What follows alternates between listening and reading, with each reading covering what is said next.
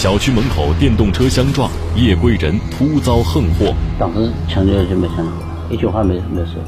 事故现场，细心交警发现路边的隐形杀手。一个礼拜之后才找到我，当时的话，我我都不清楚这个事。隐形杀手是无辜躺枪，还是无可非议的责任方？本案的争议焦点最重要的还是在于双方责任的认定以及原告诉求的赔偿数额是否合理。究竟是怎样的一次不经意行为打破了这三个家庭的平静？法治天下为您讲述马路边的隐形杀手。讲述典型案例，传播法治声音。大家好，这里是法治天下，我是玛雅。近年来呢，私家车辆是越来越多了，不但给城区的大街小巷的交通带来了压力，而且这种乱停乱放的现象也成为了市民的一块心病。那很多私家车主呢，回到家之后呢，因为家里没有车库或者车位，就随便的把车停在了小区门口或者是马路上。这种停放行为并非明智之举，有可能就在不知道怎么回事的情况下惹上了官司，或者呢，有可能赔个倾家荡产。这到底是怎么一回事呢？让我们一起走进今天的法治天下。二零一六年四月十四日晚上二十二点十分左右。在江苏省盱眙县世纪名城小区门口，两辆电动车发生了激烈碰撞。事故现场，电动车的碎片散落一地。事故的一方是一位中年妇女，而另一方是个女学生。由于撞击严重，两人应声倒地。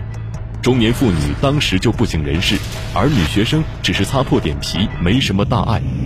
当她起身看到对方倒在血泊中，惊魂未定，赶紧向人求助。小女孩爬起来，然后就是回到小区门口的超市去喊老板。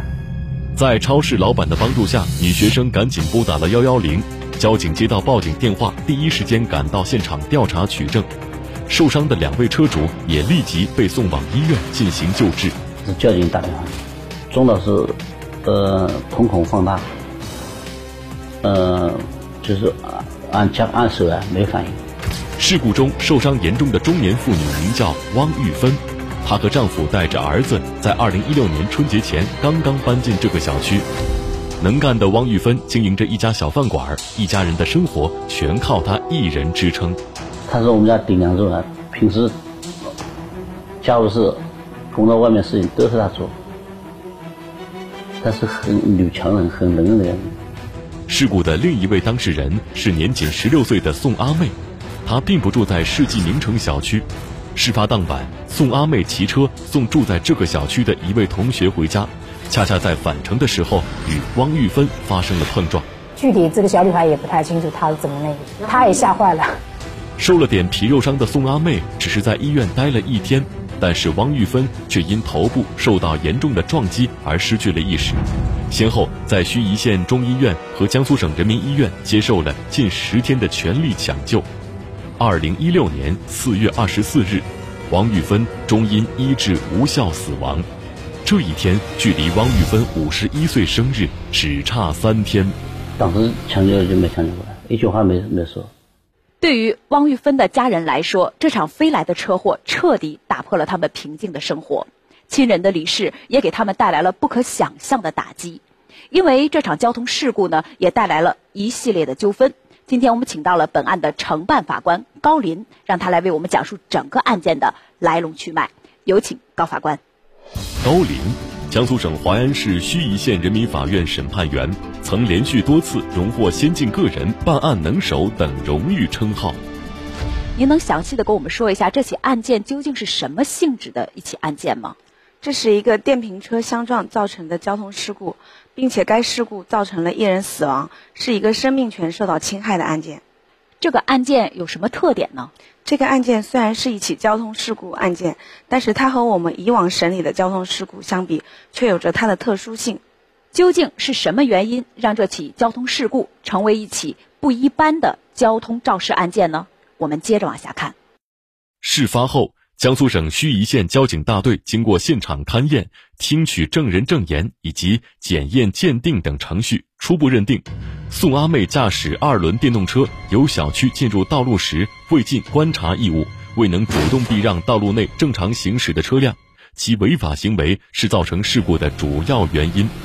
但是在事发后的第三天，一位细心的交警在宋阿妹的调查笔录中看到了这样一段记录：当日我驾驶二轮电动车由世纪名城小区出来，准备回家，边上停有一辆面包车挡住我。这时，一女的骑电动车速度很快，撞到我车上。这辆停在小区门口的面包车立刻进入了警方的视线。经过调查，交警部门锁定了这辆车牌号为苏 HRW 八二零的面包车以及车主丁玲。车是嗯，这个说来就话长了。我老公是那个当兵的嘛，然后退伍了，打本来打算买这个车做做小生意什么的，后来呢，生意没做成，没做成，然后他自己也出去打工了。原来。面包车的车主丁玲也住在世纪名城小区，因为没有固定工作，丈夫又常年在外打工，这辆面包车就成了丁玲的代步工具。那时候上下班开开嘛，有时候接送小孩嘛，阴天呃下雨天开开，平时的话开的少。小区物业，小区里面根本就没有车位，才导致我们这样的情况。所以大家都有这种依赖性的嘛，一直都没有处罚什么的，停车停的。好几年了都没有处罚，肯定都这样停，是不是？因为小区没有正规的停车位置，丁玲平时就将这辆面包车停在小区门口。事发当天，他也和往常一样，将自己的面包车停在小区门口。没想到这一停就惹出了大祸。他一个一个礼拜之后才找到我。如果你当时就通知我的话，那我肯定要找找相关的证据，是不是？当时的话，我我都不清楚这个事。二零一六年五月十九日，盱眙县交警大队下达了事故责任认定书。嗯，交警认定就是骑电瓶车的小女孩，也就是被告一承担事故的主要责任，然后被告二就是违章停车的，呃，丁玲面包车主丁玲负事故的次要责任，死者无责任。我对交警队出具的事故认定书我没有异议。我认为交警队做出的事故认定书是经过交警大队这个人员啊现场勘验，并且综合评价各种因素而出具的。我们认为该事故认定书是可以作为定案的依据的。然而，对于这份交警出具的事故责任认定书，宋阿妹和丁玲都不认同。我们这一方是对他出具的这个事故认定是就是认定责任认定吧是不赞同的。责任我方是。承担的是主要责任嘛？我们认为这个原告方的这个亲属啊，这个受害人他自己本身也应该承担一点责任的。那我肯定愿。如果是这样，呃，执行无责的话，那电瓶车在大街上都可以横冲直撞了，是不是？因为事故当事人对责任划分不认同，调解工作无法进行。二零一六年五月，王玉芬的丈夫蒋正国、儿子蒋新以及王玉芬的母亲丁启珍将宋阿妹。丁玲以及中国人民财产保险股份有限公司盱眙支公司三方起诉到盱眙县人民法院。我们诉求就是人死亡了嘛，唯一办法就是用点钱赔偿嘛，他家不同意嘛。这个案件争论的焦点又是什么呢？本案的争议焦点最重要的还是在于双方责任的认定以及原告诉求的赔偿数额是否合理。到底谁负主责？三个被告对簿公堂。受害人在本起事故中应该承担一定的事故责任。死者自身是否有错？面包车车主能否成为责任人？庭审争辩激烈。一名车挡他的视线只能挡一部分，那么剩另外一部分是没挡。法治天下正在为您讲述马路边的隐形杀手。根据我国的法律规定呢，如果交通肇事案有一方的当事人死亡，那么责任人可能就要承担刑事责任。可是，在本案当中呢，却以民事案件的形式出现的，这是怎么一回事呢？因为本案涉及到的另一位当事人宋阿妹是一名未满十八周岁的未成年人，考虑到交通肇事是一个过失型的犯罪，我们法院做了大量的调解工作。死者家属也考虑到宋阿妹是一名未成年人，并且在案发第一时间积极救助死者。死者家属在形式上对其进行了谅解，并且自己主动到公安机关、政法机关，请求对这个小女孩免于刑事处罚。那么庭审的情况又是如何呢？我们一起来看一下。二零一六年八月十九日，江苏省盱眙县人民法院开庭审理了此案。由于该案的被告宋阿妹属于未成年人，她的父母作为法定代理人代为出庭。法庭上，原被告对事故发生的事实均无异议，但是对于该起事故的责任该如何认定，争议很大。作为第一被告的宋阿妹一方，首先对原告事发时所骑的电动车性质提出了质疑。受害人驾驶的车辆性质应该被认定为机动车。宋阿妹代理人提出，受害人所骑的二轮电动车设定时速是大于每小时五十千米，电机为八百瓦。根据《交通安全法》的第一百一十九条的相关规定，受害人所驾驶的电动车应被认定为机动车。如果被认定为非机动车，从事发现场的照片来看，当时事发的撞击地点却是在机动车车道里，违反了机动车与非机动车各行其道的规定。对于该项内容，法院认为被告方没有任何证据予以证明，所以法院不予采信。事发时，受害人辆车明显超速。综上，受害人在本起事故中应该承担。一定的事故责任。我们认为的话，这一起交通事故应该根据交通事故发生的原因、作用力和原因力来来确定双方当事人的责任。在本起事故中，就死者汪玉峰啊是在本车道内正常行驶，所以我们认为要求他承担责任，我们认为这是没有法律依据的。那么刚才呢，我们在短片当中看到，也就是被告一小女孩一方的观点，他主张说呢，这个死者汪玉芬本身也是有责任的。那么，经过在庭审上的辩论，还有呢，您的一个查明，您觉得死者汪玉芬是否有责任呢？目前没有证据证明死者有责任。首先有交警部门出具的事故认定书，其次我们受理本案以后，也进行了一些现场的走访调查，认为交警部门作出的事故认定书是正确的。庭审中，宋阿妹代理人还提出了另外一个观点。那就是原告方提供的出院记录载明，受害人近亲属放弃治疗，导致了受害方损害后果的扩大，其本身有重大过错。针对被告提出的家属放弃治疗而导致受害人汪玉芬最终死亡的主张，法院认为这一说法不成立，因为受害者送到医院的时候就已经瞳孔放大，基本处于脑死亡的状态，是不以人的意志为转移的。受害人的死亡是不可逆转的结果。那么，这个被告一，也就是这个小女孩，她最后究竟应该承担怎样的一个法律责任呢？根据交警部门的事故认定书，小女孩当时是从小区上道路，她本身就负有观察的义务，而她当时并没有做到这一点，她对事故的发生应当负主要责任。接下来，我们再来看看第二被告，也就是面包车的车主丁玲。他在庭审的过程当中是如何辩解的呢？被告丁玲啊，我们认为他不应当承担任何赔偿责任。丁玲代理人辩解：案发当晚，宋阿妹出小区左拐，丁玲的面包车停在她的左前方，两辆电动车相撞的地点与面包车有八到十米左右的距离，认为面包车并不遮挡双方的视线。当时的话，停了一排好多车，这边停了好多车，那个呃事故现场照片都有的。车好多，但交警只找了我一辆车，就是我一辆车挡挡视线。关键为什么直行的电动车就没有责任？法官认为，根据交警的事故认定书以及现场走访调查，事发当晚丁玲的面包车停靠的位置在小区门口左边道路的最前端，再加上面包车的车身比一般车高出很多，所以遮挡住了两位当事人的视线。那我肯定愿。如果如果平时的话设一个禁停标志的话，肯定就没有人停在这里。所以大家都有这种依赖性的嘛，一直都没有处罚什么的，停车停了好几年了都没有处罚，肯定都这样停，是不是？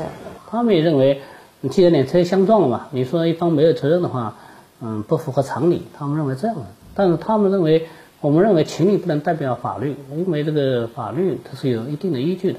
对于他这样的一个辩解，您又是怎么看的呢？首先，它属于违章停车，车停在那里，没有人去处理，但并不代表它所停放的位置就是正确的，就是合理合法的。正因为他这一违章停车的行为，成为了这一幕惨剧发生的原因之一，当然应当承担本案的相应责任。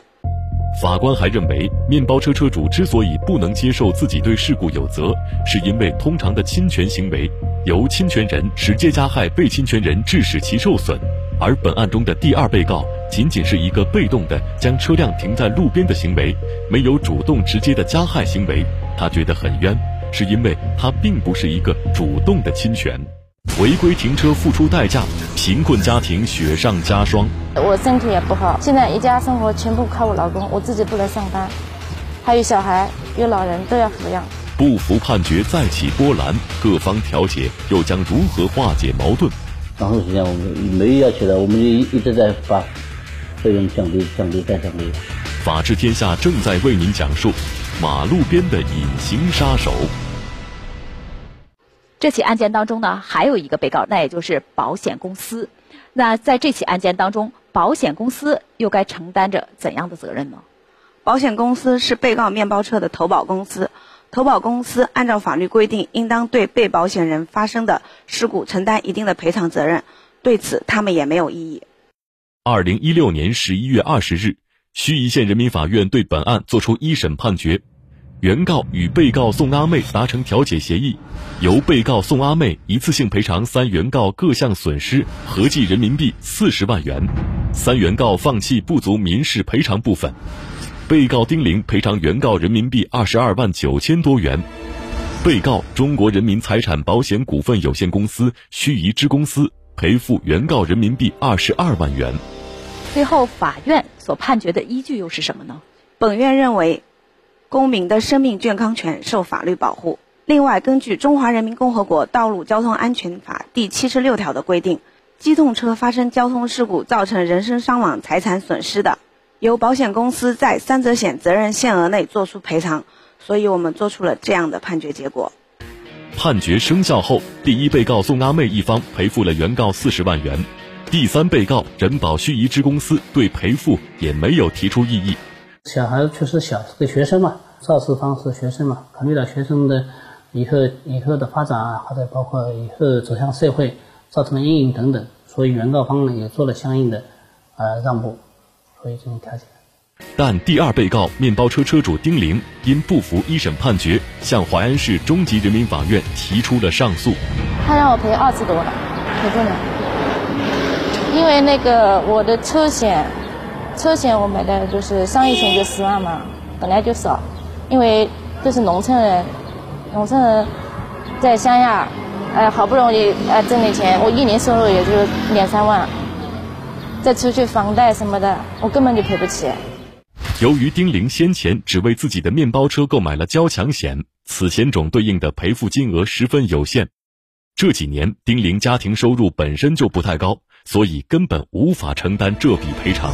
我身体也不好，我是，嗯，九月份、十月份、十一月份，三次在南京做了三次手术。现在一家生活全部靠我老公，我自己不能上班，还有小孩、有老人都要抚养。这样你说给我判这么大一个责任，对一个农村家庭来说，哎，真的是天大的灾难。您看啊，这个案件呢，到最后是判决完了，但是呢，作为面包车车主，他是没有能力来赔偿如此巨大数额的赔偿款的。最后呢，你们又是如何来调解的呢？首先，我们一直对其进行法律释明，告知其并非主动侵权才构成侵权，其违章停车的行为是造成事故发生的原因之一，他是负有一定的责任的。其次，因为了解到第二被告就是身患疾病，家庭比较困难。我们也联合了多方，比如说我们基层法院和淮安市中级人民法院，还有交警队、政法委、检察院等各部门，我们都是联合起来进行调解的。最终对这个双方在赔偿数额上面，原告自己免除了一部分，让被告也赔偿了一部分，然后后期各部门还要对其进行救助，这样三方在一起进行了调解。最终，面包车车主丁玲撤销了对一审判决的上诉，并愿意赔付原告方八万元。针对这个案件，我个人有点想法，因为什么想法呢？因为现在这个中国式停车啊，乱停乱放车辆比较多，他们一般不计后果，不注意这个呃周围环境，另外给出行、给正常的交通啊，都造成了一定的影响。所以，呃，本案我认为啊，对中国式这个停车的方式啊，是起到一种警示和警醒作用。嗯。啊，就是对大家有停车的环境要有序停放，在没有停车线的地方不应当停车。啊，特别是在影响交通的地方，更不应当停车。不仅要注意到自己，更应当关注其他人的呃交通出行等等。案件虽然有了比较圆满的解决，但对于原本生活上完全依赖妻子的蒋正国来说，他还要面对一段难熬的日子。我起初在车上睡了一个月，回来难受，一人一一个人进家就触景生情。我面泡方便面吃，啊，天天泡方便面吃，不会走吗。确实，女主人不在了，这个上面。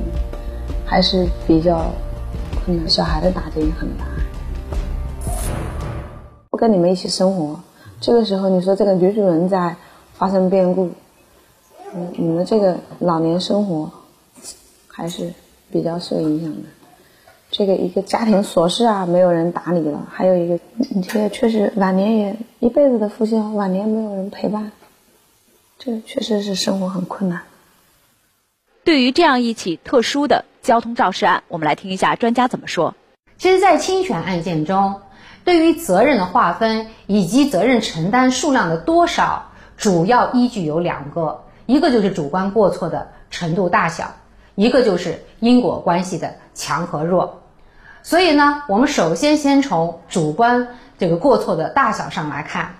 一般来讲，从小区门口出来进入主道，从辅路进入主路。甚至在十字路口，那机动车或者是非机动车的驾驶人都应该有充分的注意义务，适当减慢速度，观察周围的情况，以保证安全通过。在本案中，被告宋阿妹显然没有尽到注意义务，主观上存在过错，宋阿妹应该承担的主要责任。第二个，我们再从因果关系的强弱上来看，在本案中停放的。面包车在客观上阻挡了宋阿妹的视线，导致她没有及时发现啊正常行驶的王女士而相撞。这个宋阿妹没有尽到注意义务，和面包车的违章停车共同构成了这起交通事故的发生。所以整个案件中，那宋阿妹承担主要责任，面包车主承担次次要责任的划分是合理的。近年来，由于违章停车而导致交通事故的案件时有发生。二零一六年五月十六日，汪某驾驶电动车载着九岁多的女儿，当骑行至浦东新区雨山路出桃林路东约六十米处时，因非机动车道被六辆机动车占据，让汪某不得不驶入机动车道骑行。在超越同向行驶的卢某驾驶的自行车过程中，两车发生碰撞，导致汪某的女儿撞落到地面。这时，一辆公交车从旁驶过，小女孩头部遭公交车碾压，当场死亡。最终经审理认为，公交车司机承担百分之三十八的责任，汪某承担百分之十五责任，六辆占道机动车车主各承担百分之七的责任。